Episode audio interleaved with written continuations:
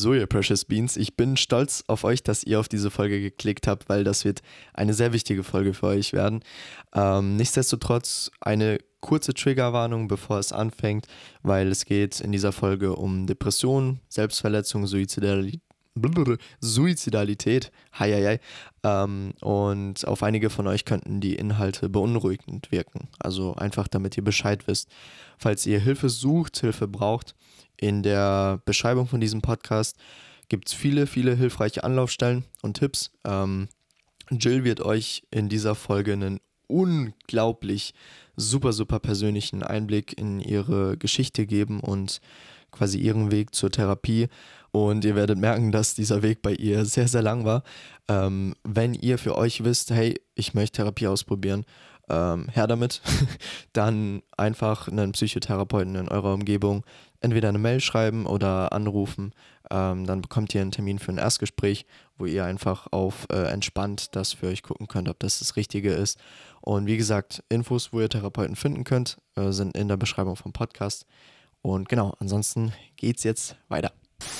Ja, das war, das war nicht leicht. Ich habe ähm, alle Therapeuten durchtelefoniert, die sie mir gegeben hat. Keiner rangegangen, keine Termine, ewige Wartezeiten. Alle Psychiater durchtelefoniert ähm, sieben Monate Wartezeit und keine What? Ahnung. Mhm. Sieben Monate? Ja, sieben Monate Wartezeit. Also ich hatte ja, da irgendwann so, also ich hatte da jetzt irgendwie halt irgendwie in den letzten Monaten, wann war das, November oder so, äh, angerufen. Und ja, so ab Mai, Juni gibt es wieder Termine und ich war so, wow, ich habe jetzt akut ein Problem oder halt schon seit längerem, aber jetzt gerade extrem schlimm. Ähm, in sieben Monaten bringt mir das vielleicht einfach nichts, weil man, also Karten auf den Tisch, so, ich war halt mhm. halt wirklich so, vielleicht gibt es mich in sieben Monaten nicht mehr, so, dann hat sich das auch ausgepsychiatert, also da kannst du es halt auch vergessen.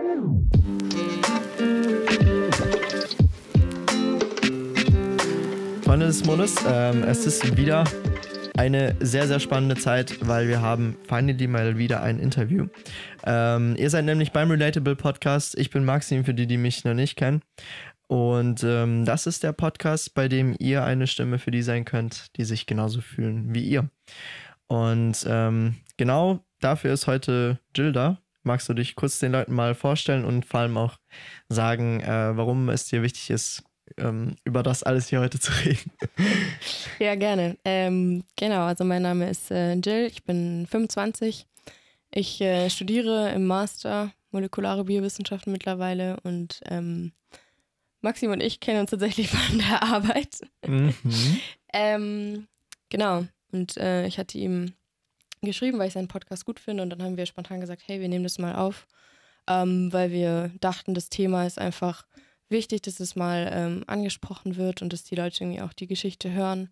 Und ähm, es geht im Prinzip darum, dass ich äh, halt schon länger mit äh, depressiven Gedanken und schlechten Gedanken ähm, zu tun habe mich damit konfrontiert habe und äh, jetzt eben finally den Schritt geschafft habe, äh, mir da Hilfe zu suchen und halt äh, mit äh, Leuten zu reden, die dafür eben auch ausgebildet sind. Und ähm, ja, bin heute hier, um darüber zu reden, zu erzählen, was da die Hürden waren, ähm, was positiv war, was schwierig war und hoffe, ähm, ja, den, den Leuten vielleicht den Mut zu geben, das Gleiche zu tun das, also da, das wäre quasi Optimal-Szenario, wenn ihr ähm, da draußen am Ende der Folge irgendwie so ein bisschen, weil so seien wir mal ehrlich, durch, vor allem durch Corona, ich weiß nicht, hast du das jetzt gerade erwähnt gehabt?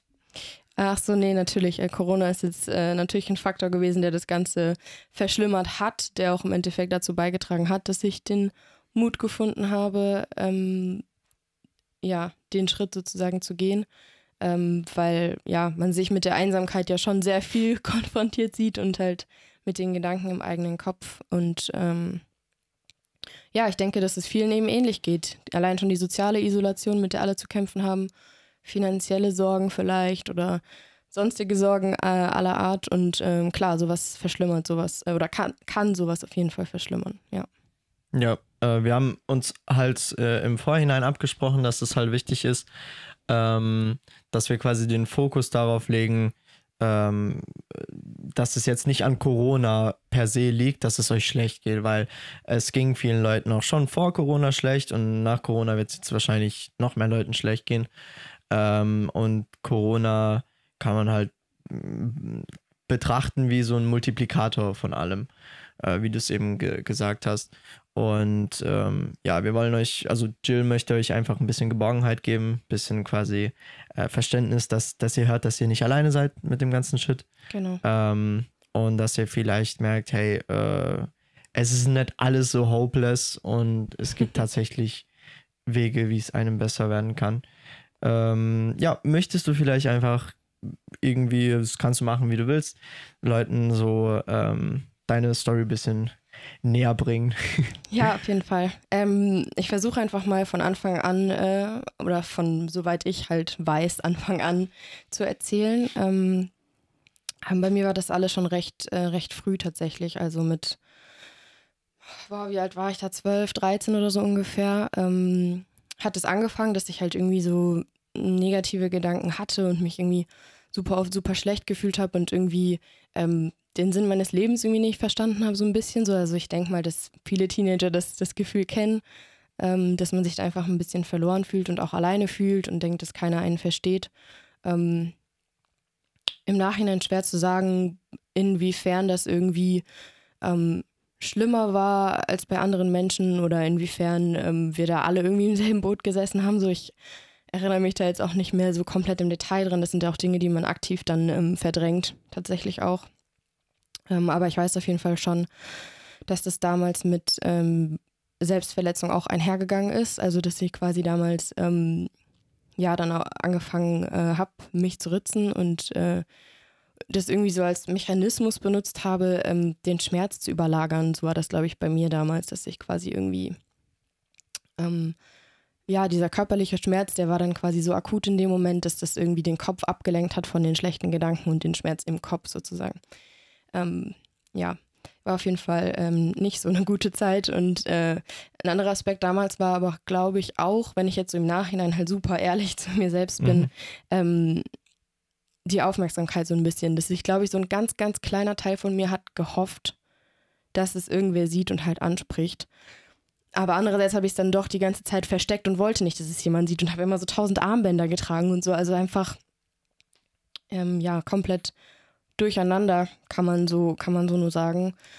Und ähm, ja, das hat dann auch irgendwann ähm, wieder aufgehört. Ich war dann, ähm, ja, halt in der Schule recht gut und habe mein Leben gelebt und es war eigentlich das, die meiste Zeit eigentlich ziemlich in Ordnung. Klar, man hat immer mal wieder schlechte Phasen oder schlechte Tage, aber das war dann äh, recht lange eigentlich gar nicht so akut ähm, richtig schlimm, sodass ich auch dachte, naja, okay, vielleicht ist es halt so eine Teenagerphase, die vielleicht ähm, viele durchleben und habe äh, das so ein bisschen abgetan quasi. Ich wollte nicht realisieren, dass das irgendwie, dass es mir so schlecht geht, wie es eben war ähm, und auch ist. Ähm, und dann, äh, ja, war ich wie gesagt die meiste Zeit stabil, würde ich es mal so nennen, also mental auch einfach stabil. Und dann so vor ungefähr ähm, drei Jahren äh, hatte ich äh, den Heartbreak meines Lebens, so kann man es einfach nur sagen.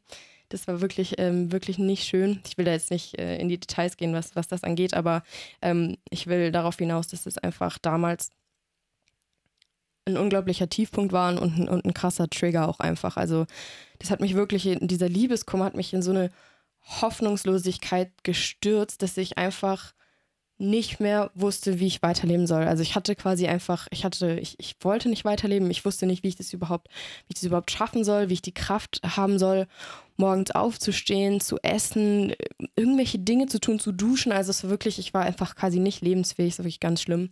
Ähm, war die Zeit, in der ich dann auch äh, meine Bachelorarbeit nebenbei noch schreiben musste. Also das war, uff, uff, uff. ja, das war auf jeden Fall ähm, hart.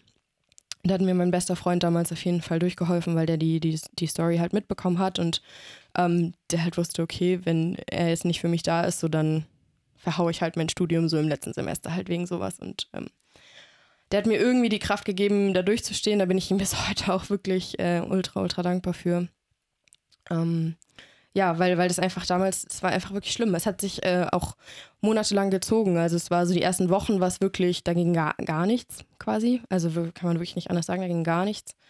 Ähm, über die Monate ist es dann besser geworden, dass ich zumindest mal wieder rausgehen konnte, lachen konnte so. Also ich glaube, das erste Mal, als ich wieder gelacht habe, war echt so, wow, ich habe schon wieder vergessen, wie das überhaupt war. Ähm, also wirklich eine, eine, eine, sehr schwarze Zeit und ähm, auch da auf jeden Fall wieder mit, äh, mit Selbstverletzung einhergegangen. Also das, was quasi damals als Teenie dann schon in mir geschlummert hat, äh, kam da auf jeden Fall wieder sehr, sehr deutlich ähm, zum Vorschein. So das äh, innere Monster, kann man fast schon sagen. Und ähm, ja, ich, ich kann eigentlich nicht, ich kann nicht sagen, wie ich, wie ich diese Monate durchgestanden habe. Also was da, also es war wahrscheinlich einfach ein Zusammenspiel aus allem, dass ich einfach super gute Freunde hatte oder habe auch immer noch, die damals halt schon die Geschichte kannten und mir da eben zur Seite gestanden sind. Viele von denen haben damals, glaube ich, auch gar nicht verstanden, was da genau in mir vorgeht, weil ich denke, wenn man eh schon zu so depressiven ähm, Gedanken neigt, dann äh, stützt ein Liebeskummer nochmal eine Krise, die echt anders ist als normale Liebeskummerkrisen sozusagen. Und ähm, aber ich wusste, dass meine Freunde halt da sind und sich immer Mühe gegeben haben. Auch meinen Eltern habe ich das damals alles erzählt und meiner Schwester. Ähm, und die waren auf jeden Fall da und haben mich unterstützt. Ähm, und irgendwie habe ich das dann geschafft, quasi damit, damit klarzukommen und halt irgendwie weiterzuleben. Aber ähm, diese Hoffnungslosigkeit ist seitdem halt nie ganz gewichen. Also es war, ähm, ja, es war äh, einfach nur schlimm. Man kann es nicht anders sagen. Und dann ähm, bin ich umgezogen in eine andere Stadt, habe dann mein Masterstudium angefangen, war dann auch äh, recht lange in einer ähm, stabilen Beziehung, was schon geholfen hat, auch irgendwie halt mental wieder stabiler zu bleiben. Aber auch das war irgendwie nicht die Lösung. Das Problem war halt nicht weg. Ich habe es die ganze Zeit irgendwie versucht zu verdrängen und es gab auch tatsächlich Wochen und Monate, wo ich, wo ich gar nicht irgendwie solche depressiven Gedanken hatte oder gar irgendwie Selbstverletzungen oder Suizid oder sowas, ähm, was davor auf jeden Fall ähm, Thema war in meinem Kopf. Und ähm, das hat mir auf jeden Fall, also die Beziehung hatte damals auf jeden Fall geholfen, dass ich da irgendwie nicht ganz drin versumpft bin. Ähm, aber die Lösung war das auf jeden Fall nicht. Das Problem war trotzdem da. Es war quasi nur unter der ähm, Oberfläche irgendwo, wo ich es halt irgendwie einfach verdrängt hatte. Und ähm, hatte dann trotzdem aber auch gegen Ende der Beziehung hin ähm, öfter auch Tage, wo es halt irgendwie wieder schlimm war, weil ich dann einfach auch mit mir mit mir selbst mehr beschäftigt war und irgendwie mich meinen eigenen Gedanken mehr gewidmet habe und äh, habe dann gemerkt, okay, das ist einfach immer noch da. Also diese Gedanken sind immer noch da. Und ähm, äh, nach der Trennung dann, die auch, ähm, ja, ich würde sagen, eigentlich friedlich verlaufen ist, so ähm, gerade halt auch durch, äh, durch Corona und die soziale Isolation, man hat halt weniger Freunde gehabt, man konnte nicht so wie früher vielleicht feiern gehen und in eine Bar gehen und so mit Freunden sich halt irgendwie ablenken so oder halt in Urlaub fahren oder so, was halt damals alles ging, ähm, ging halt nicht. Und ich bin dann tatsächlich auch umgezogen in eine eigene Wohnung, wo ich dann jetzt ähm, seit Oktober auch alleine lebe und äh, das hat mir einerseits mega gut getan, aus vielen privaten Gründen einfach so, aber was, was halt so eben diese Depressionen angeht und auch Suizidgedanken, war das halt, äh, war das schwer oder ist es auch schwer? Also ich meine, man, man, man ist halt sehr viel in seinem eigenen Kopf, man ist sehr viel mit sich selbst beschäftigt, man, man, man ähm, ist jeden Tag alleine mit seinen Gedanken eigentlich mehr oder weniger. Das ist halt nicht wie in einer WG oder wenn man halt noch zu Hause lebt. Und da muss man halt echt aufpassen. Also das ist wirklich gefährlich und ähm, also ich, ich muss sagen, ich habe ich hab einfach Riesenglück, dass ich ähm, also sagen wir es mal so, es gibt, es gibt bei mir, ein, zwei, ich habe zwei Freunde, also ein befreundetes Pärchen und den habe ich schon recht früh, als ich dann äh, mein, in meine Master, äh, mein Masterstudium angefangen habe, recht früh das Ganze erzählt, wie es mir geht und so weiter. Und die waren halt quasi ein ständiger Begleiter und ständig auch so ein bisschen so ähm, das Engelchen auf meiner Schulter, das mir immer ins Ohr geflüstert hat, hey, äh, wir merken, es geht dir schlecht und wir machen uns Sorgen um dich. Und äh, dieses, oha, okay, krass, es ist scheinbar irgendwie schon so schlimm, dass man sich wirklich Sorgen machen muss, weil man selber rafft es schon gar nicht mehr. Man selber mhm. ist da so verloren und hat irgendwie den Bezug dazu irgendwie verloren. Ähm, und um sich selber macht man sich dann tatsächlich auch keine Sorgen, weil man, weil man sich selbst einfach egal ist in manchen, manchen Situationen. Und da habe ich wirklich gemerkt, okay, die beiden, die, die, die haben einfach Sorge, dass ich vielleicht irgendwann nicht mehr da bin. Und ähm, das war für mich schlimm. Das war ein schlimmer Gedanke, weil Freunde und Familie sind halt für mich ähm, an sehr, sehr, sehr hoher Stelle. Und äh, genau, die haben im letzten Endes dann auch eben in den letzten Monaten, wo es äh, schlimmer wurde oder auch schlimmer war, mir ins Gewissen geredet. So kann man das schon sagen. Die haben halt gesagt, okay, Jill, dir geht's immer schlechter. Du, du, du hast so viele schlechte Tage, die einfach ähm, nicht der Norm entsprechen. Also ich habe die dann auch mal ganz offen gefragt, okay, ihr beiden, wenn ihr morgens aufwacht, wie geht's euch dann? Was ist für euch ein normaler Tag? Seid ihr quasi happy, wenn ihr, wenn ihr aufwacht? Seid ihr so, okay, ich, mm, heute liegt ein neuer Tag vor mir, ich gehe heute in die Uni, ich gehe auf die Arbeit, ich sehe Freunde, so ist es quasi so, ist das so für euch ein normaler Tag? Und die meinten so, ja, ja, auf jeden Fall. Und ich so, ja, für mich ist es nicht so. Für mich sind vielleicht 20 Prozent der Tage so und dann aber auch nicht den ganzen Tag und die anderen 80 Prozent sind eher so, okay, ich weiß nicht, wie ich es jetzt überhaupt zum, zur Kaffeemaschine schaffen soll, so ungefähr. Also wirklich halt, ähm, da ist mir auch nochmal bewusst geworden, wie wenig ich das realisiert hatte einfach. Also wie, wie sehr ich das irgendwie nicht wahrhaben wollte, ähm, dass es mir halt so schlecht geht. Und äh, wie gesagt, die waren halt so ein bisschen das Engelchen auf meiner Schulter, was mir halt so ins Gewissen geredet hat. Ähm, sie sind mit ihrem Latein am Ende, sie können mir nicht helfen, sie sind einfach keine Experten in dem Thema. Ähm, ich kann mir selber offensichtlich auch nicht mehr helfen oder konnte es auch noch nie, außer durch Ablenkung und Verdrängung, was halt nichts löst. Ähm, und die haben mich letzten Endes überzeugt oder beziehungsweise immer wieder schön darauf hingeredet, dass ich halt einfach mal mir professionelle Hilfe suche. Und so war es dann im Endeffekt auch. Ja.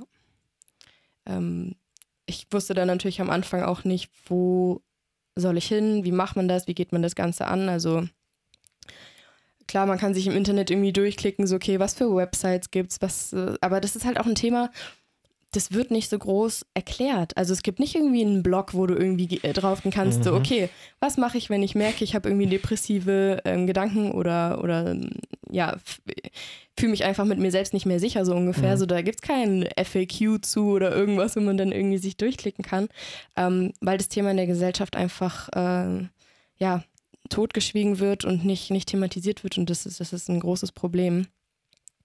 Und ich war dann natürlich auch so, okay, ich bin an dem Punkt, ich habe erkannt, dass ich mich nicht mehr so, also dass es mir so schlecht geht und dass ähm, ich für mich beschließe, ich möchte mich nicht mehr so schlecht fühlen und ich möchte, dass es mir besser geht. Ich möchte nicht, dass 80 Prozent der Tage so schlimm sind und 20 Prozent irgendwie gut, ähm, sondern ich will, dass es mir halt mindestens mal 80 Prozent gut geht und maximal 20 schlecht. Und äh, ich habe das große Glück, muss man sagen, dass ich ähm, Freunde habe, die auch solche, also solche, solche Gedankengänge kennen und solche ähm, Fragestellungen im Kopf sozusagen, ähm, die auch in Therapie waren und so weiter und so fort, denen das super geholfen hat. Und dann habe ich mit denen ähm, geredet und die gefragt, okay, wo hast du angefangen?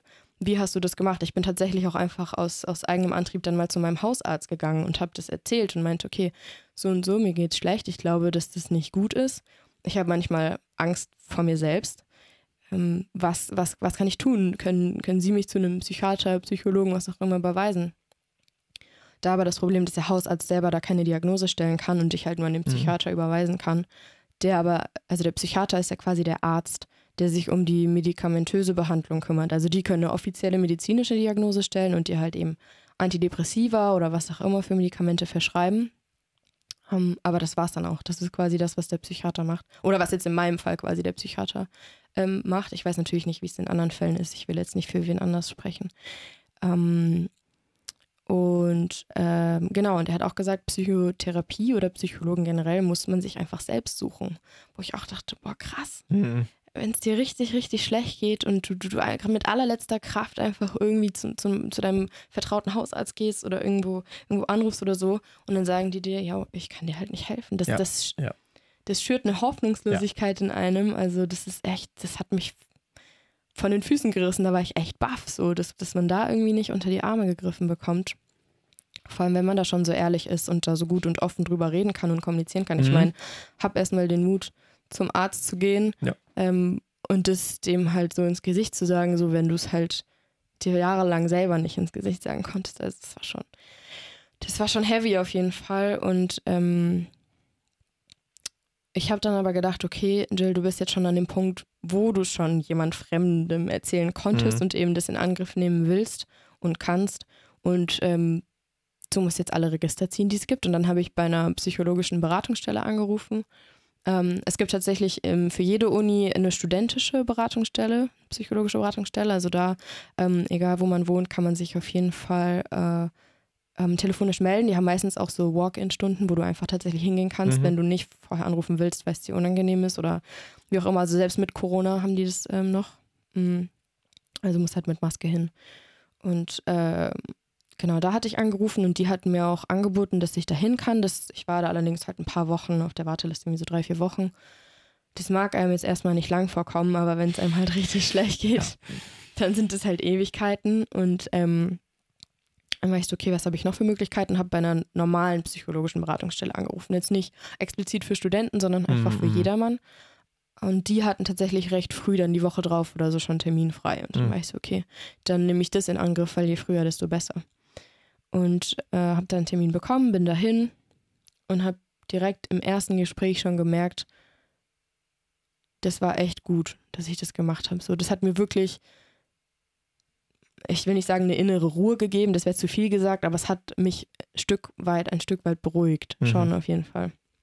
Ich habe da ähm, mit, dieser, mit dieser netten Dame da eben so eine Stunde ungefähr geredet und ähm, das hat äh, 20 Euro gekostet, also das muss man halt aus eigener Tasse, äh, aus eigener, wow, aus eigener Tasche bezahlen.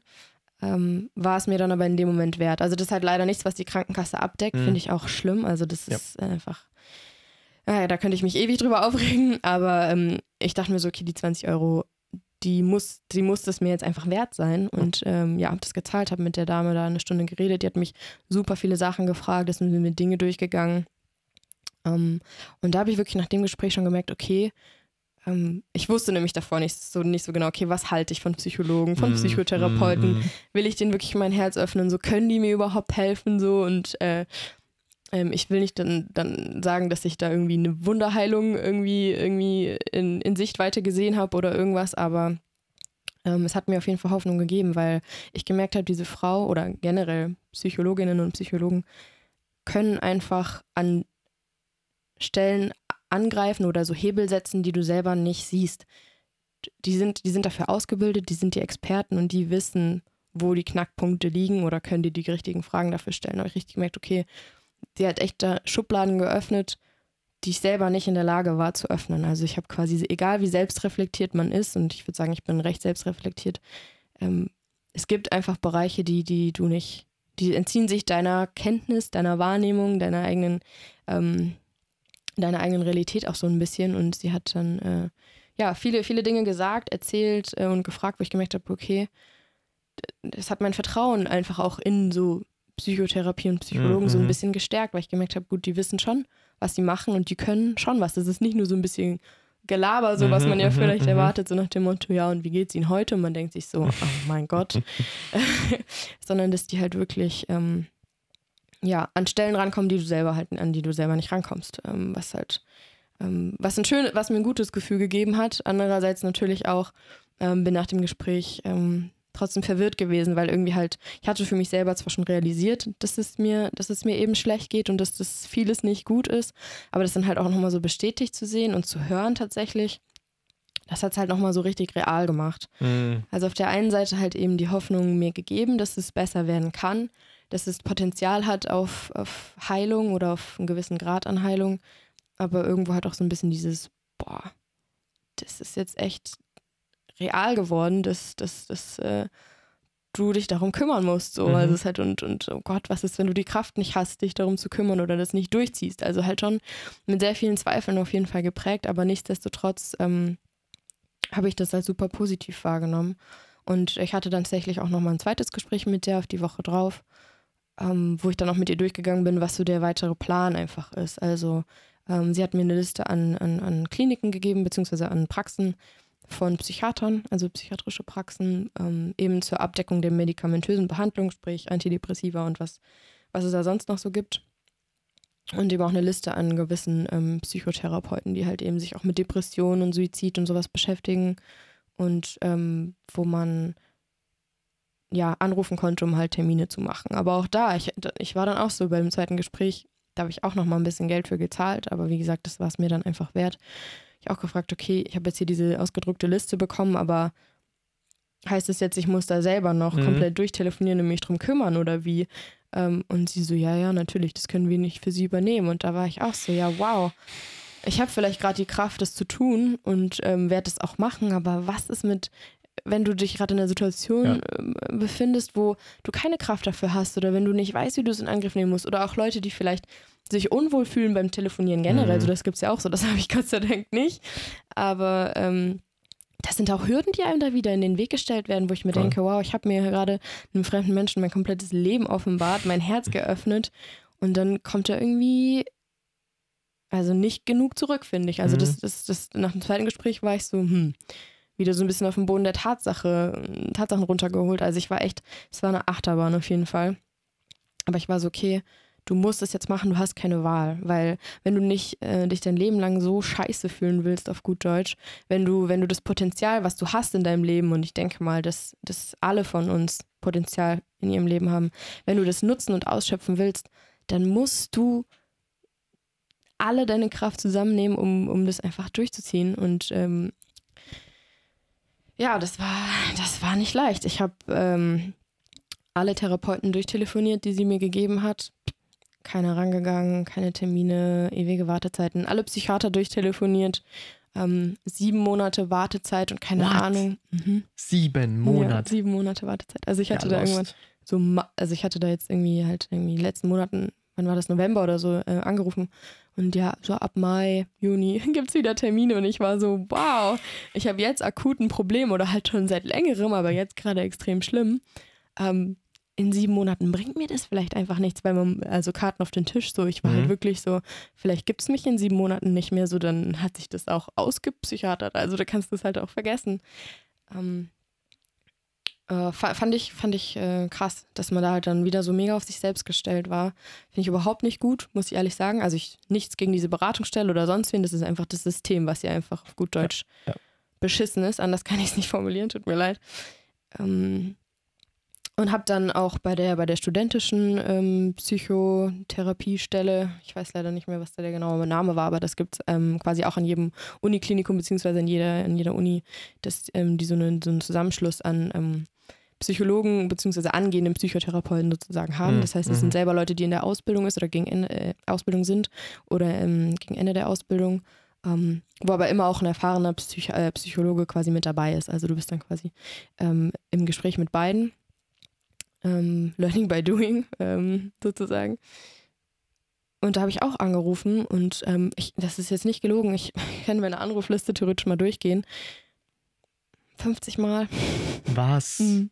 Wirklich, ich habe immer versucht durchzukommen. Die haben immer so jeden Tag so anderthalb Stunden Sprechstunde gehabt. Ich habe wirklich in Oh den Gott. anderthalb Stunden immer angerufen, ganz am Anfang, irgendwann in der Mitte, am Ende. Und wirklich zwei Wochen lang oder so Alter. nicht durchgekommen. Also das auch nochmal zu dem Punkt Corona. Ich glaube wirklich, dass Corona jetzt gerade da ähm, Mhm.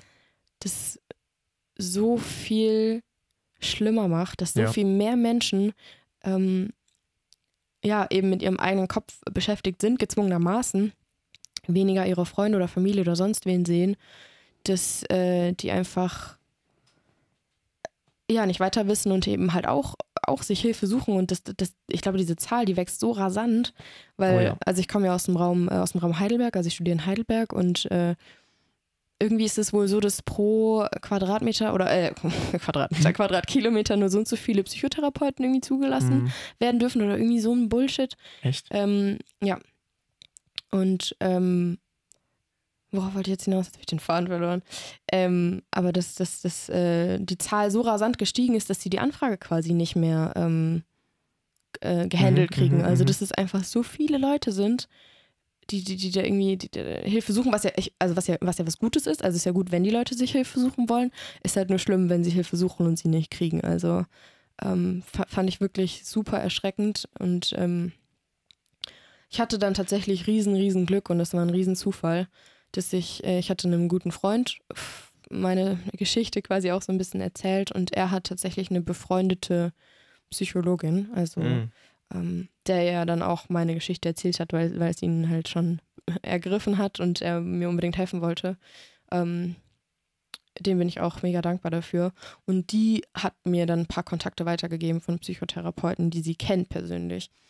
Und da habe ich dann bei einem angerufen und dann letztendlich äh, auch einen Termin bekommen, jetzt erst für Ende Januar. Also ich bin quasi noch, also ich bin noch nicht in Therapie. Ich habe da jetzt erstmal ein Erstgespräch irgendwann Ende Januar, weil ich auf der Warteliste auch gelandet bin.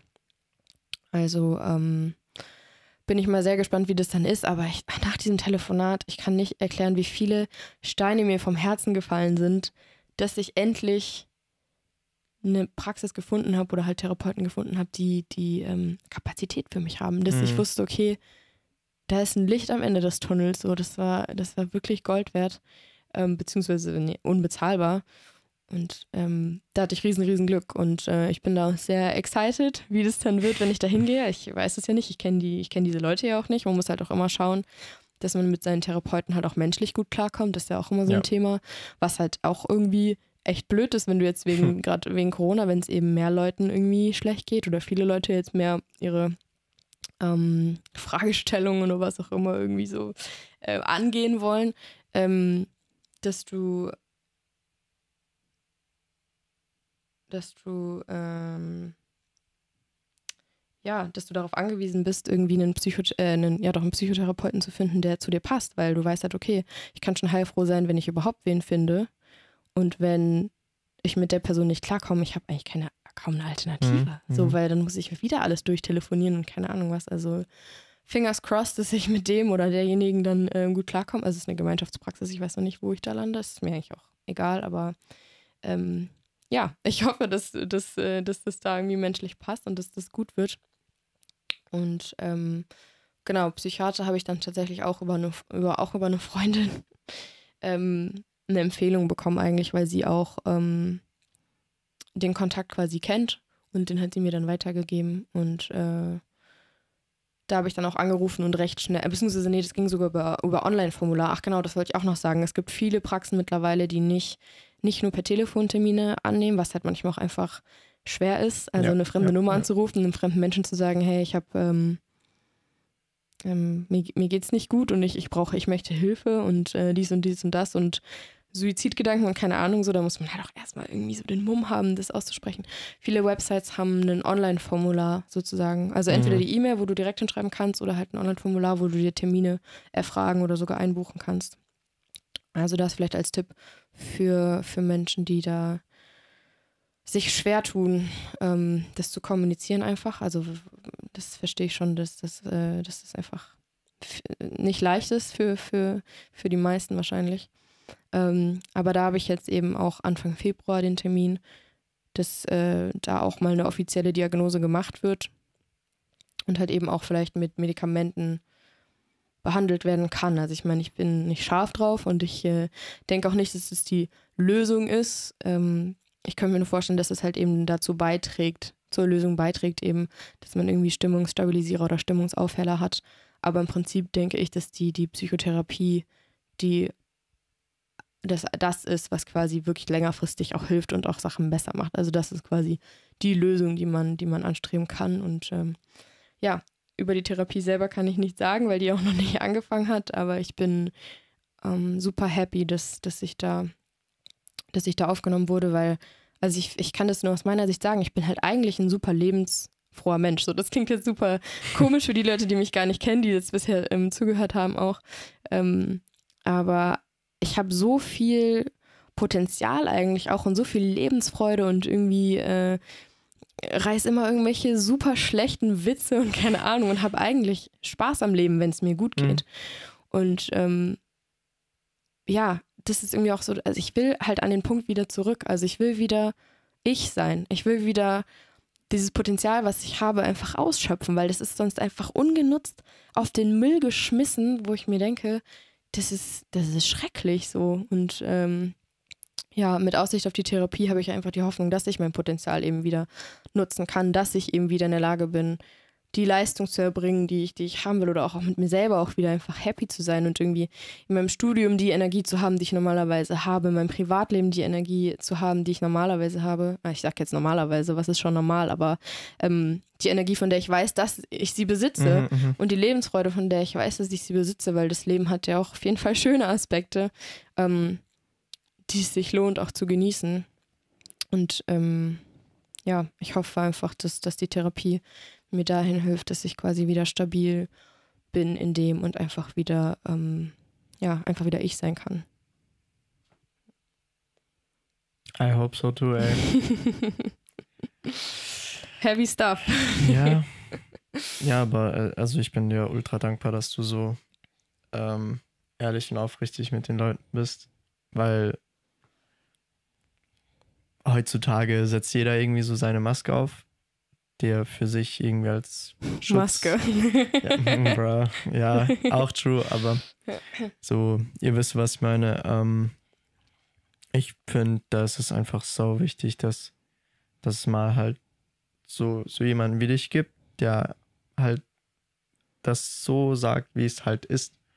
Und nicht nur für dich, sondern wahrscheinlich finden sich darin auch ganz, ganz viele andere Leute wieder. Ähm, und mich erschreckt es krass, mich erschreckt es krass, dass so wenig Hilfe da ist, actually. Also so, ich finde es unmenschlich und unzumutbar einer Person, die mental sich kaum noch aus dem Bett aufraffen kann, Hm. zu sagen, Digga, hier eine Liste. Mach Good mal. Luck. Good luck. Mach fun. mal. Ja, ja, genau. Ich finde, also das geht meiner Erachtung her gar nicht. Gar nicht, gar nicht, gar nicht.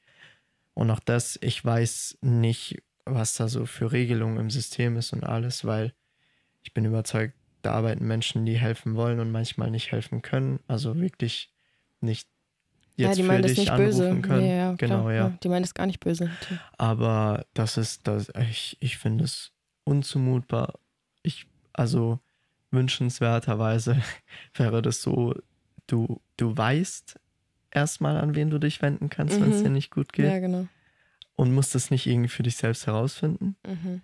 Wobei ich da den Tipp mit zum Hausarzt gehen eigentlich übel gut finde, weil ähm, den kennt man dann normalerweise Ja. eigentlich schon. Als und erste Anlaufstelle genau. auf jeden Fall gut. äh, Hausärzte sind eigentlich ähm, dafür ausgebildet, dass die dir dann quasi die nächsten Schritte zeigen können. Mhm. Ja. Ähm, aber es nervt halt, dass du jeden Schritt quasi nochmal dich überwinden, überwinden musst und Ja. Kraft schöpfen musst, um dann den Anruf zu machen oder das Formular auszufüllen.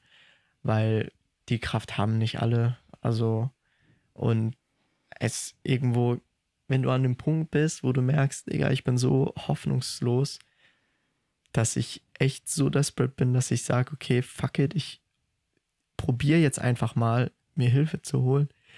Und dir dann so Steine in den Weg gelegt werden, Ja. das ist ja auch irgendwie affig. So, Ich finde es auch schlimm. Also das hat auch bei mir teilweise die Hoffnungslosigkeit halt noch geschürt, ne? Ja. Und mir nicht gerade Hoffnung gegeben. Also das, Ja. ja. Vor allem, ähm, was an der Stelle vielleicht nochmal wichtig zu sagen ist, also wenn es einem wirklich so, so, so schlecht geht, akut in, in, in dem Moment, dass man, dass man irgendwie Angst hat, sich selbst was anzutun, hm, ähm, wenn man dann auch irgendwie die Kraft hat, den Hörer in, den, in die Hand zu nehmen. Und das hoffe ich, hoffe ich für, für alle für euch, für alle von euch und generell allen, denen es so geht, ähm, gibt es eine Nummer, die ihr anrufen könnt und die kümmern sich um euch auf jeden Fall. Ich sage nicht, dass das ähm, die, die, die langfristige Lösung ist oder dass es super, super toll ist oder so, aber es gibt ähm, in jeder Stadt eine psychiatrische oder jeder größeren Stadt eine psychiatrische Ambulanz ne, mit einer Notfallnummer. Genau für solche Fälle. Ähm, ich selbst habe da noch nicht angerufen, das heißt, ich weiß nicht, äh, wie das abläuft, ob man dann abgeholt wird. Mhm. Ähm, eine von der studentischen Beratung, die ich am Telefon hatte, hatte sowas angedeutet. Also ich glaube, wenn du wirklich akut sagst, ich weiß nicht, was ich mir jetzt in den nächsten zehn Minuten antue, so ungefähr, ähm, schicken die, glaube ich, sogar einen Krankenwagen los und holen dich ab und betreuen dich.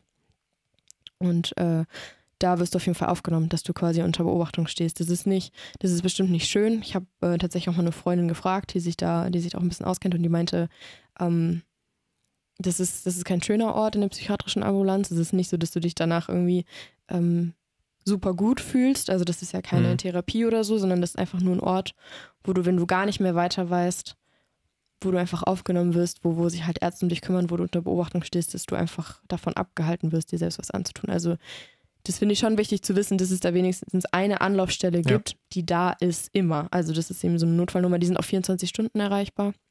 Ich kenne die jetzt halt nur für Heidelberg, aber ähm, die gibt es in jeder, in jeder Stadt, wo es wo es Krankenhäuser und äh, Unikliniken und so gibt. Also ähm, das, das nur noch mal als kleiner ja, Hoffnungsschimmer so ein bisschen, dass es das auf jeden Fall, dass es das auf jeden Fall gibt und man da immer anrufen kann. Und auch sollte, wenn man merkt, dass einfach nichts mehr geht. Ich kenne das Gefühl selbst, also aus meiner Sicht, äh, wenn es einem so richtig, richtig schlecht geht und man wirklich auch Angst davor hat, dass man sich selbst jetzt was antut, dann hat man eigentlich nicht mehr die Kraft, den Hörer in die Hand zu nehmen. So, das ist halt so ein bisschen das Problem. Aber das ist das Einzige, was ich euch echt da ans Herz legen kann, wenn es so ist. habt bitte diese Kraft, da anzurufen, weil mehr müsst ihr nicht machen. Ihr müsst da einfach anrufen und es denen schildern und ähm, dann werden die sozusagen die weitere Hilfe einleiten. So. Ähm, ich, ich, ich weiß nicht, wie das ist, wenn man dann da ist. Vielleicht wird man auch einfach ein bisschen ruhig gestellt. Also einfach Mhm. auch irgendwie so und halt beobachtet, aber das ist auf jeden Fall besser, als wenn man halt zu Hause ist und dann halt irgendwie Scheiße baut. Ja. So gesagt. Es ist wichtig, dass du sagst. Ähm, und immerhin ist quasi für den Notfall gesorgt. Ähm, aber so, weißt du, alles, was über den Notfall hinausgeht, Ja. ist halt so, wie du sagst, ja, mach mal selbst. Ja, auf jeden Fall. Ähm, genau, ja. Ist wie. Ich meine, die, die, die Zuhörer kennen dich nicht. Du bist eine sehr, sehr selbstbewusste Person, ähm, was viele Bereiche angeht. Und dann auch eher jemand, wo, wo die Wahrscheinlichkeit besteht, dass du dich da mal halt durchtelefonieren kannst. Ähm, Aber auch so schon, hast du ja gesagt, hat es bei dir echt lange gedauert und auch wirklich aufrichtige Sorge enger Freunde, dass Gutes du Zureden, ja. genau mal gemerkt hast, jo, ähm, Bis hierhin und nicht weiter. ja, also so, ich habe mich zwar jetzt dran gewöhnt und ich denke vielleicht oft, das ist okay so, aber hier ist eigentlich nichts okay und ich wünsche mir was Besseres. Ähm, sowas ist nicht leicht.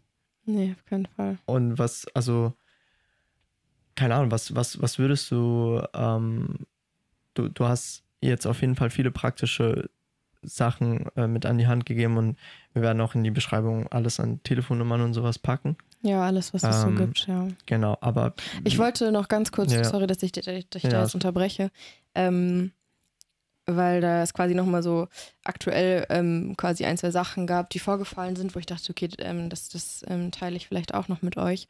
Ähm, eben auch wegen, wegen Anlaufstellen, die es da gibt.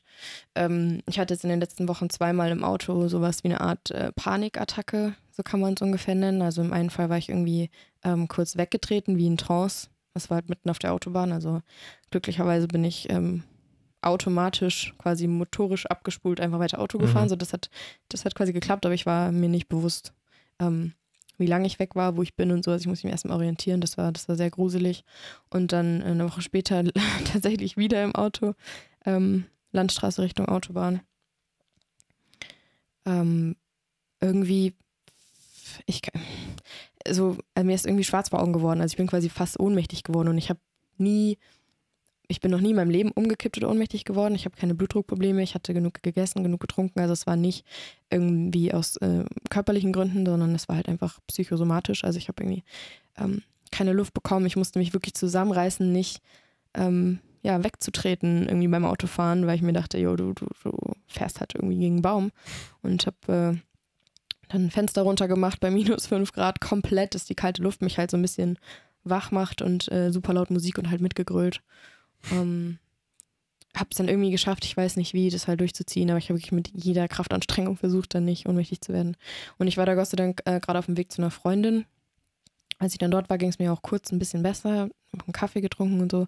Aber ich habe dann zwischenzeitlich wieder gemerkt, auch während ich mit ihr spreche, so ich habe Tunnelblick, mir wird schwarz vor Augen, ich habe irgendwie keine Kraft, so mein alles kribbelt irgendwie, es war super komisch. Ich habe irgendwie richtig schlecht Luft bekommen, wie so ein Knoten in der Brust und es war halt äh, Mittwochnachmittag und man kennt's, Mittwochnachmittag in Deutschland, kein Arzt hat offen. Mhm.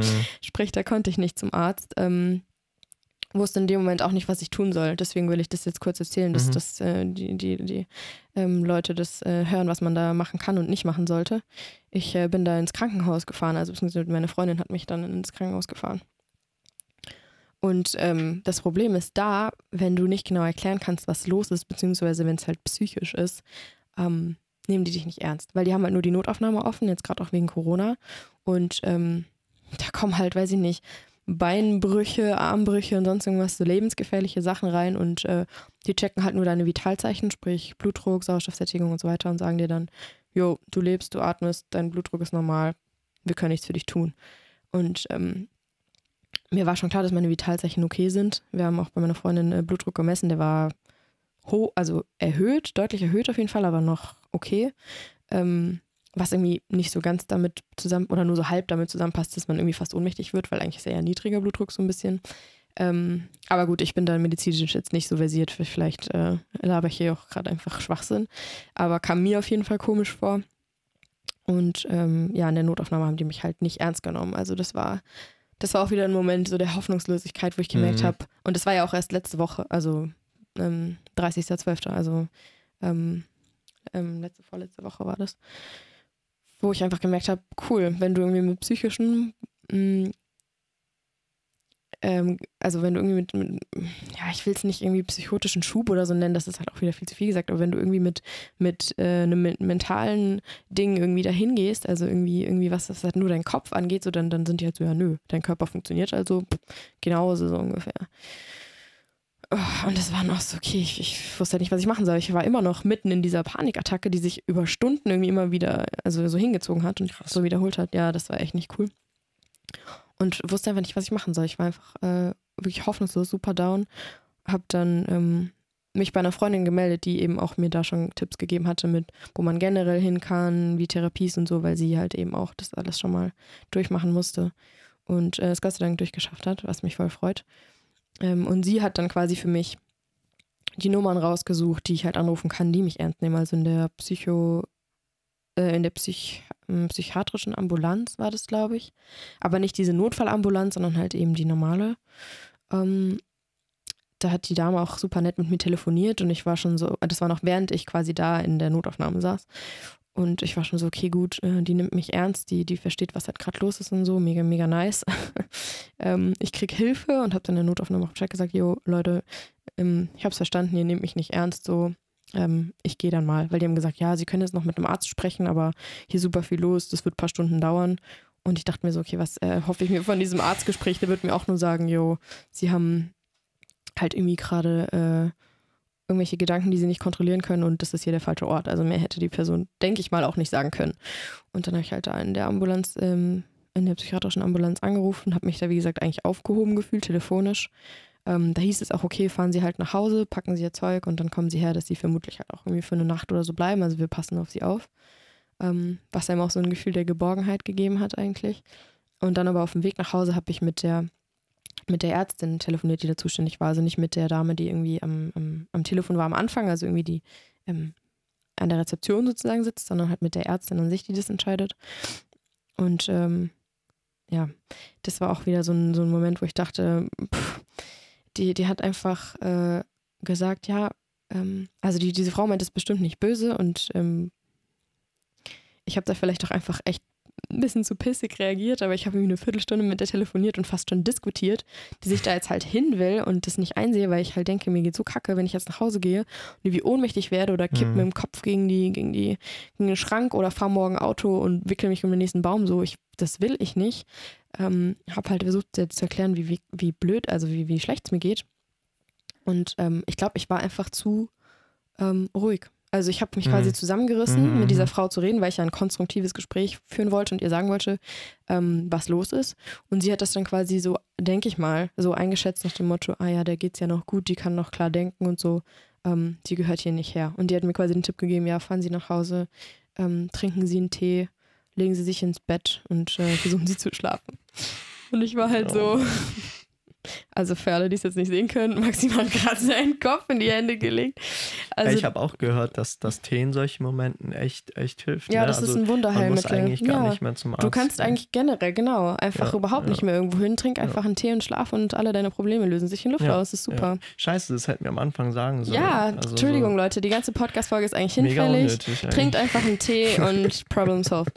Ähm, nee, aber da war ich echt richtig stinkig auch auf die Ärztin. Das hat die auch gemerkt. Ich habe echt mit der angefangen zu diskutieren fast schon dass ich da halt hin wollte und sie ähm, mehr oder weniger mir das Gefühl gegeben hat und vermutlich auch so gemeint hat, es gibt halt Fälle, die sind einfach objektiv, rational gesehen schlimmer als meine. Mhm. Also psychotische Schübe, wo Leute nichts mehr gebacken kriegen, irgendwie gefühlt irgendwie ihren Kopf gegen die Wand hämmern oder weiß ich nicht, was für schlimme Dinge tun. Ich will mir das gar nicht ausmalen. Ähm, die es quasi nötiger haben, ja. jetzt akut aufgenommen zu werden. Und ich, ich sehe das voll ein. Ich mhm, habe dann mhm. auch irgendwie irgendwann halt, wie gesagt, resigniert ähm, aufgelegt Und gedacht, okay, ähm, vielleicht ist der Andrang auch da jetzt gerade, vielleicht auch wegen Corona noch mehr, so als Verstärker, ähm, so groß, dass die einfach die, die Patientenzahlen halt nicht unter Kontrolle mhm. haben. Zumal du ja auch dann einen Corona-Test machen musst, wenn du vor Ort dann auch aufgenommen wirst und so weiter und so und so weiter. Also gigantisches Prozedere. Und sie hat auch gesagt, ja, das würde dann nur noch mehr Stress verursachen. Das sieht sie hier nicht. Und bei mir, also sie hat es natürlich nicht wortwörtlich gesagt, bei ihnen ist es nicht schlimm genug, aber so zwischen den Zeilen hat sich das halt genauso angehört. So, ja, sie sind halt noch klar bei Verstand. Und ähm, ja, ist keine gute Idee, wenn sie herkommt. Ich war so, wow. So in der Notaufnahme saß ich noch, hab mit denen telefoniert und war so, okay, nice. Äh, Hoffnung ist da, ich werde, ich krieg Hilfe so und dann halt wieder in 20 Minuten später äh, wieder genommen. Ja. So. Also es war, es ist echt eine Achterbahnfahrt, war nicht cool, aber ich habe dann genau das gemacht. Das Wunderheilmittel, ich habe einfach Tee getrunken und äh, mich ins Bett gechillt und habe ähm, eine Serie angemacht, die ich in- und auswendig kenne, halt einfach um mir so ein bisschen so, um mich halt comfortable zu fühlen, um einfach so in meine eigene Komfortzone einfach auch zu kommen und ähm, keinen zusätzlichen Stressfaktoren ausgesetzt zu sein. Und ähm, ja, das war basically, was ich jetzt auch gemacht habe, bis ich, äh, ja, bis jetzt, bis ich hier diesen Podcast aufnehme. Also ich habe im Prinzip versucht, einfach nur ähm, ruhig zu bleiben, quasi. Und es, ich habe dann recht lange geschlafen, mir ging es am nächsten Tag auch besser. Also ich hatte dann keine Ohnmachtsanfälle mehr und keine Ahnung was, aber ähm, ich, ich dachte mir halt auch so, okay, ähm, nope. Also das ist nicht, das ist, das ist nicht in Ordnung. Und äh, obwohl ich jetzt quasi diese Aussicht auf Therapietermin Ende Januar und ähm, Psychiater Anfang Februar habe, was ja auch nur noch ein paar Wochen sind, war ich so, nee, das, das ist akut einfach nicht, das ist nicht okay. Ich habe keine Lust, irgendwie jedes Mal Angst haben zu müssen, im Auto irgendwie wegzufaden oder sonst irgendwo. Selbst wenn ich nur irgendwo draußen spazieren gehe oder irgendwas.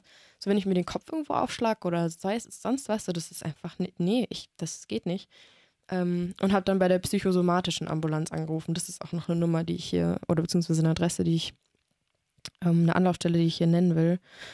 Dem, also in Heidelberg gibt es da zwei. Ich weiß nicht, wie das in anderen Städten ist, aber ähm, das heißt zwar Ambulanz, aber es ist leider auch nicht so, dass du da halt quasi hingehst und die dich aufnehmen, so wie mhm. eine Notaufnahme, sondern ähm, das ist quasi wie eine eigene Station auf der Klinik oder im Uniklinikum, wo du wirklich einen Termin machen musst. Ich hatte da aber halt dann angerufen ähm, nachdem ich diesen ersten Panikschub hatte schon. Und gefragt, ob ich da einfach mal hin kann, weil ich nicht weiter weiß, ob die nicht quasi ähm, überlegen können, ob ich nicht vielleicht mal in eine Klinik soll, also psychosomatische Klinik eben, ähm, weil ich einfach nicht weiter weiß und weil ich einfach echt auch Angst vor mir selbst und vor meinem Körper habe, einfach was der für ein Zeug anstellt, über das ich keine Kontrolle habe. Und ähm, genau, da war ich in, der, in dieser psychosomatischen Ambulanz. Das war tatsächlich erst äh, vorgestern.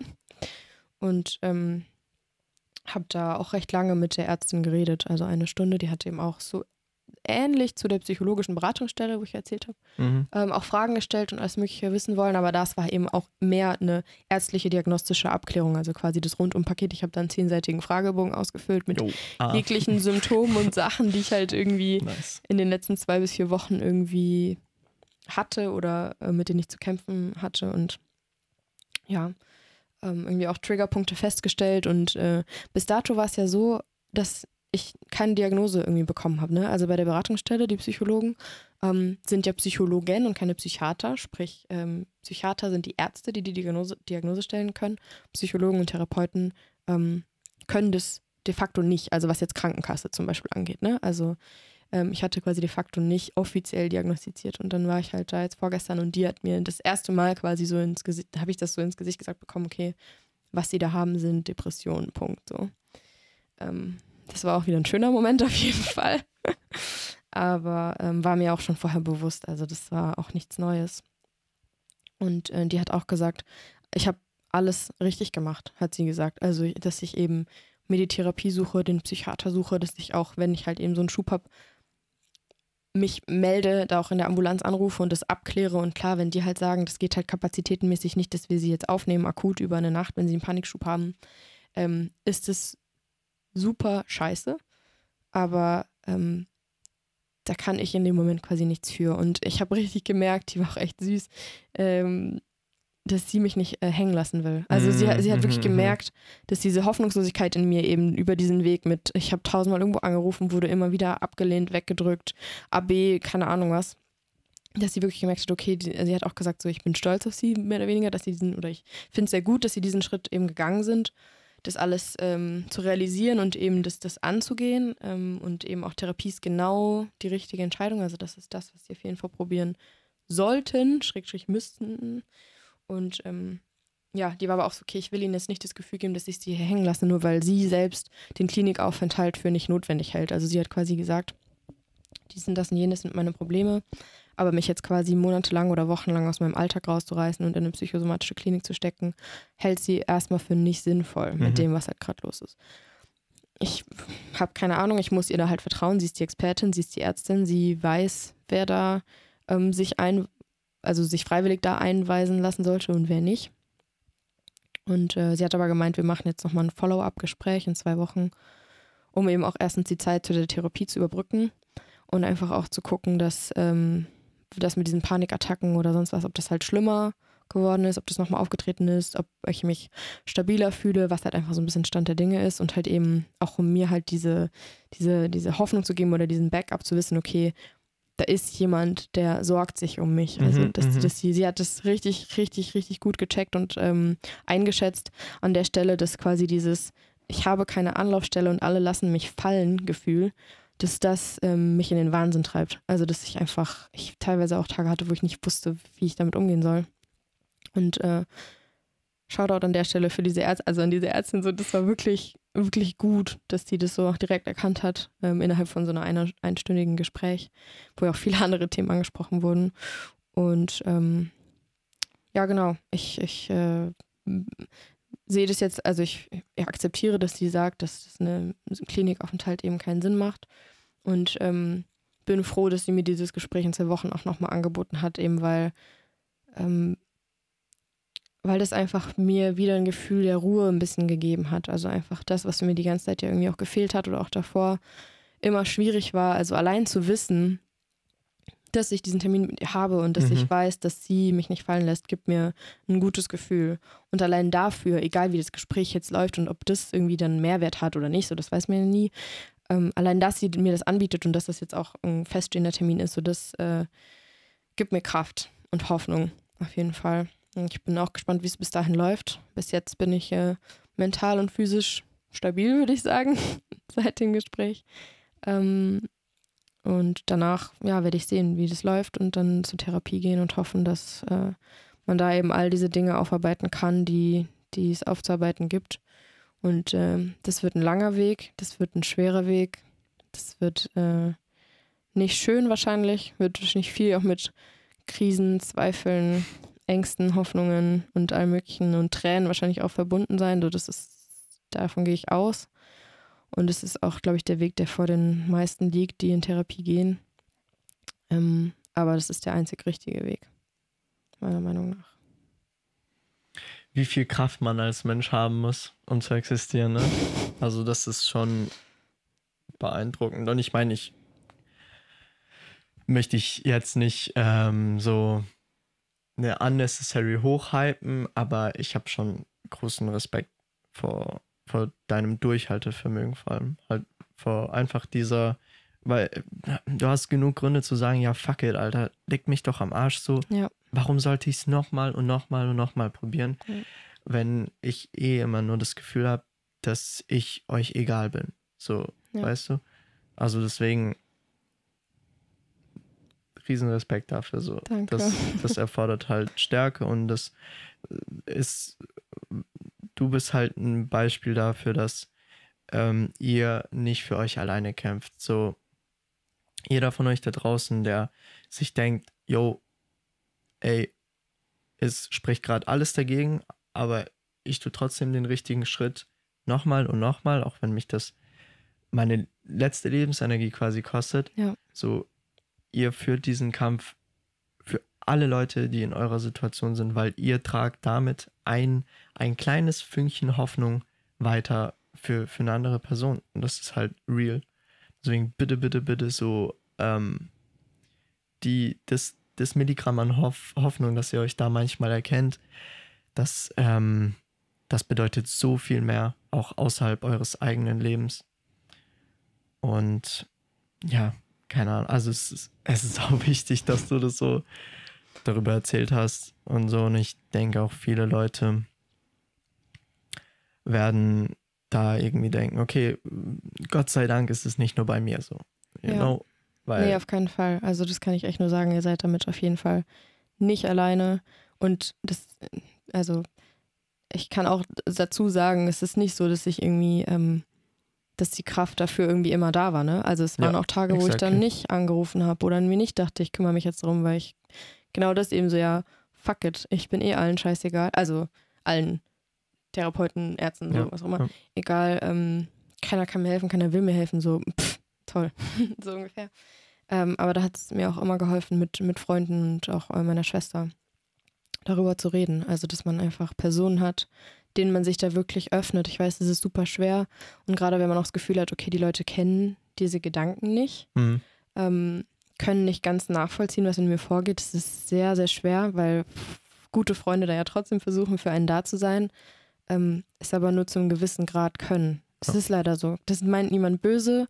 Ähm, das muss man einfach verstehen lernen, dass, dass das einfach so ist und man das nicht verurteilen darf.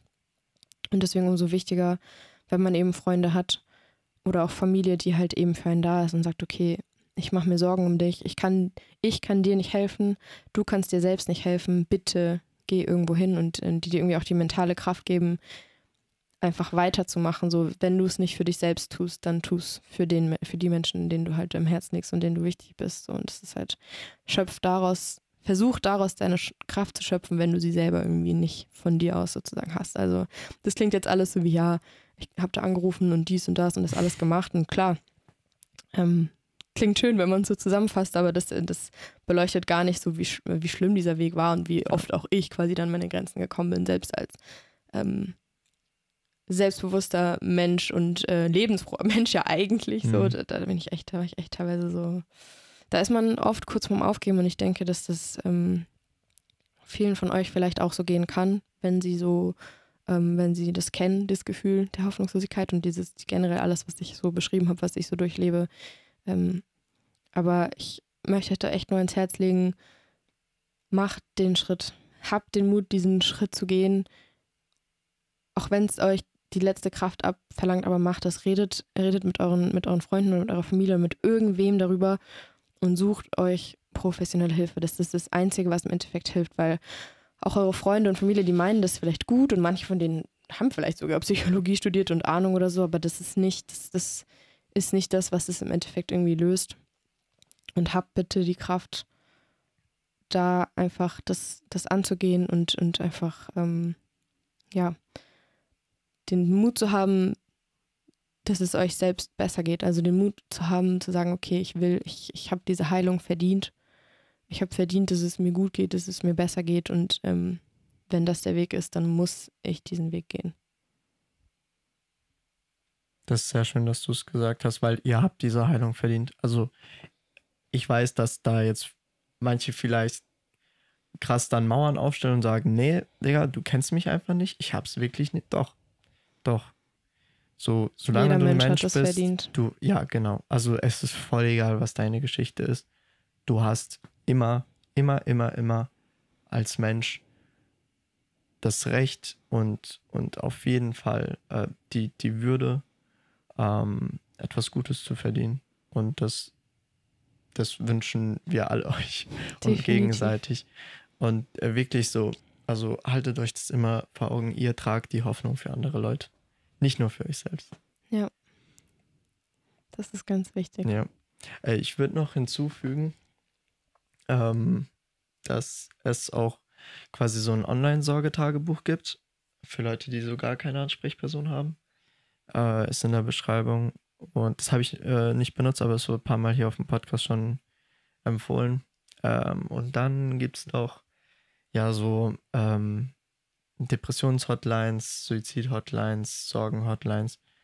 Ähm, packen wir euch alles in die Beschreibung.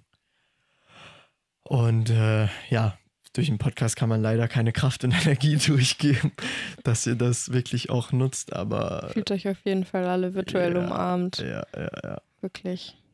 Ihr seid, ihr seid wichtig und ihr seid für euch selbst auch die wichtigste Person eures Lebens. So, das darf man irgendwie auch nie vergessen. Und ähm, ihr seid es wert. Ihr seid es wert, dass ihr euch selbst helft und helfen lasst, wenn ihr es selbst einfach nicht könnt.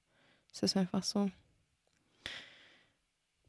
wo, wo können dich die Leute ähm, finden, ansprechen oder so? Ah ja, gutes Thema. Ähm, ich, äh, da ich leider schon 25 Jahre alt bin, äh, nein, Spaß. Ich, äh, benutze, ich benutze Instagram nicht mehr. Ich bin leider keine von diesen äh, Influencern, also da könnt ihr mich leider nicht finden, beziehungsweise schon mein Profil finden, aber ich ähm, benutze es nicht mehr. Ähm, aber ich bin gerne die Ansprechperson für euch, also vielleicht für diejenigen eben, die sich nicht trauen, das anzusprechen gegenüber Leuten, die sie, die sie kennen, sich da nicht öffnen können oder auch anonym mir einfach schreiben wollen. Also ich, äh, wir werden meine E-Mail-Adresse auf jeden Fall in, in die Beschreibung von der, von der Folge packen, dass ihr mich da auf jeden Fall erreichen könnt. Also da bin ich, da werde ich auch innerhalb von 24 Stunden spätestens drauf reagieren. Und ähm, ich bin da für euch da. Also das klingt jetzt vielleicht irgendwie so floskelmäßig, aber wenn mir da jemand schreibt, so, dann werde ich das auf jeden Fall ernst nehmen. Das ist jetzt nicht so, ähm, nicht so dahergesagt, sondern ähm, ich weiß, glaube ich, ganz gut, wie sich diese Hoffnungslosigkeit eben anfühlt und genau das möchte ich euch nehmen. Also ich will quasi, wenn ihr sonst niemanden habt, beziehungsweise einfach auch nicht wollt, dass vielleicht jemand in eurer Umgebung das weiß oder irgendwie auch selber noch nicht wisst, was das überhaupt ist, was euch da beschäftigt und irgendwie dem Ganzen keinen Namen geben könnt, keine Definition, aber einfach merkt, Mist, ähm, mir geht's nicht gut, dann ähm, schreibt mir auf jeden Fall, auch wenn ihr sonst irgendwelche Fragen habt oder vielleicht noch irgendwelche Adressen oder Telefonnummern oder auch wenn ihr einfach nur eure Gedanken mit mir, mit mir teilen wollt, was, was äh, ihr euch gedacht habt oder ähm, ob es euch vielleicht Hoffnung gegeben hat. Das würde mich natürlich mega freuen. Dann äh, lasst mich das auf jeden Fall wissen. Also ich freue mich, wenn ihr euch bei mir meldet. Und vor allem, ihr müsst nicht mit ähm, hier mit freundlichen Grüßen und sehr geehrt. Auf keinen Fall. ihr könnt es so. bitte nicht, bitte ja, genau, nicht. Formlos machen. Ähm, ja. Ja. ist super wichtig. Ich glaube, hier ist auch noch ähm, für mich ein wichtiges Ding, einfach noch ein kleiner Punkt, ähm, weil manchmal kann es enttäuschend wirken, wenn man sich jemandem öffnet und halt das Gefühl hat, okay, das ähm, hat jetzt mir doch einfach nur Energie gekostet. Also irgendwo ist es schon gut, dass jemand Bescheid weiß, aber äh, irgendwie hat es mich jetzt nicht sonderlich weitergebracht. Ähm, haltet euch im Vordergrund, dass Familie, Freunde und auch Jill und irgendjemand ähm, halt so ähm, in der Umgebung an Leuten, die ihr kennt, ähm, die ersetzen keinen Therapeuten. Also es ist wirklich wichtig, dass, dass ihr diese Menschen betrachtet als Support System, dass ich in, in den Momenten halt nochmal die Kraft geben kann, die Energie, um dann äh, wirklich professionelle Hilfe zu suchen, weil das ist langfristig das, das wo ihr äh, quasi am, am besten ähm, ja, heilen, heilen könnt, äh, was auch immer äh, in euch vor sich geht. Und ähm, ansonsten kann ich eigentlich auch anteasern, weil ähm, ich fand die Folge schon ähm, sehr umfangreich. Also ich glaube, hier, hier sind so viele tolle Sachen für Leute. Mm, aber du meintest ja, dass, dass es Sinn machen würde, vielleicht irgendwann in der Zukunft noch einen Teil 2 zu machen. So ein Follow-up. Ähm, also da könnt ihr auch mal gespannt sein quasi. ähm, und ansonsten, ja, magst du vielleicht irgendwie noch abschließende Worte, ein bisschen Hoffnung, I don't know, ja. irgendwas sagen? Nee, ich bin, also ich bin auf jeden Fall auch hyped, was, was die zweite Folge dann vielleicht angeht, weil ich eben dann auch, wenn ich eben in Therapie, Therapie bin oder auch beim Psychiater und so, ähm, da irgendwie einfach Input von denen kriege und so, das einfach auch zu teilen, wie, ob das geholfen hat, inwieweit es geholfen hat ja. und ähm, ob es mir vielleicht auch besser geht und äh, was halt so Stand der Dinge ist. Also ich bin da auch echt offen und versuchte halt eben alles so zu erzählen, wie es war und alles, was mir durch den Kopf gegangen ist. Und ähm, als Abschlussworte ja, das ist immer, ist immer schwierig, ähm, den Leuten Hoffnung zu geben, gerade weil ich auch ähm, euch leider nicht persönlich kenne, aber ähm, ihr seid, ihr seid wertvoll und euer Leben ist wertvoll und äh, ich wünsche mir für euch und ich hoffe, dass ihr es euch auch für euch selbst wünscht, dass es euch gut geht, dass ihr eben wieder Kraft fürs Leben habt, dass ihr Freude am Leben habt, dass ihr, dass ihr das macht, was ihr eigentlich machen wollt, dass ihr eure Träume und Ziele verfolgt und dass ihr, dass ihr das alles machen könnt, das setzt voraus, dass es euch mental einfach gut geht, dass es euch psychisch gut geht. Und ähm, wenn ihr am Struggeln seid, wenn ihr euch verloren fühlt, lost fühlt, wenn ihr nicht mehr wisst, wie es weitergehen soll, dann ähm, ja, redet mit Leuten, sucht euch professionelle Hilfe. Wir, wir, sind, wir sind für euch da. Ich bin für euch da. Ich äh, werde mich auf jeden Fall zurückmelden, wenn, wenn, wenn ihr mir schreibt. Und ich hoffe, dass, äh, ja, dass ihr es euch wert seid, das anzugehen und eben diesen Heilprozess einfach in Gange zu, zu bringen und einfach diesen Schritt zu gehen und zu sagen, okay, das und das ist so und ich muss es akzeptieren. Ich darf mich selbst dafür nicht verurteilen. Das ist auch ein ganz großer Punkt. Ne? Ähm, ich darf mich selbst dafür nicht verurteilen und ja, will einfach diesen Weg gehen zur Besserung und zu dem Punkt, wo ich sagen kann, okay, jetzt geht es mir wieder gut, ich genieße mein Leben. Das ist ja quasi das, was, was man sich wünscht, was ich mir für mich selbst wünsche und was ich mir auf jeden Fall auch für euch alle wünsche. Danke dir. Du bist, du bist, glaube ich, eine größere Hoffnung, als, als du denken wirst. Ähm, ich, ich hoffe, diese Folge wird wirklich ähm, die Leute erreichen, die es am meisten brauchen. Ähm, und an der Stelle noch ein paar abschließende Worte. Ähm, wenn ihr jemanden kennt in eurem Freundeskreis, schickt es der Person ähm, diesen Podcast.